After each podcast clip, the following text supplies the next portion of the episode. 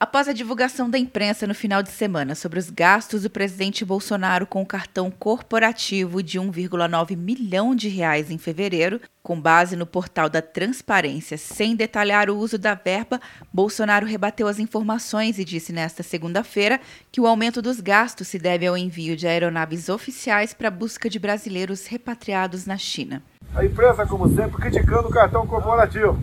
Só que os caras são tão mau caráter que não diz que parte da operação da China, três aviões da Força Aérea, por ser avião militar, foi financiado com cartão corporativo meu. Você apareceu tomando, usando o cartão para fazer festa. Falta de caráter e de responsabilidade dessa imprensa aí.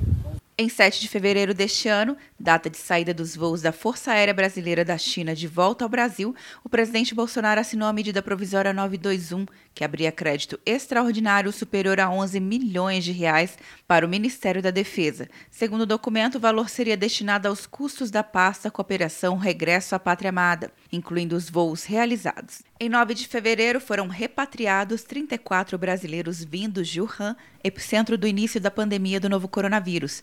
Todos os participantes dos voos, incluindo familiares, imprensa, profissionais de saúde e tripulação, ficaram 18 dias em quarentena na base aérea de Anápolis, interior de Goiás.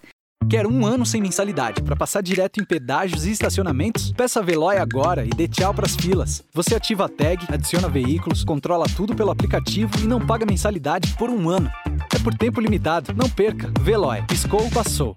De Brasília, Luciana Castro.